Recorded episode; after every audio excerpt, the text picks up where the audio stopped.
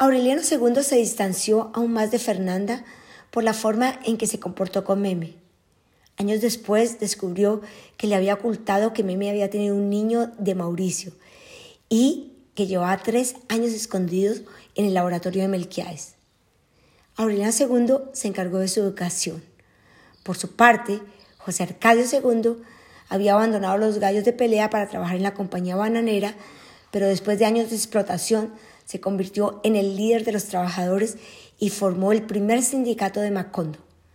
El sindicato peleaba contra los gringos y José Arcadio II se vio muchas veces en peligro de ser encarcelado.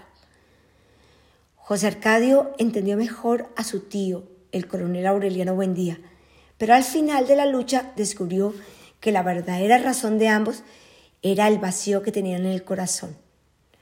Nos cuentan que Meme no volvió a hablar desde que la policía le disparó a Mauricio Babilonia y que murió años después en Cracovia.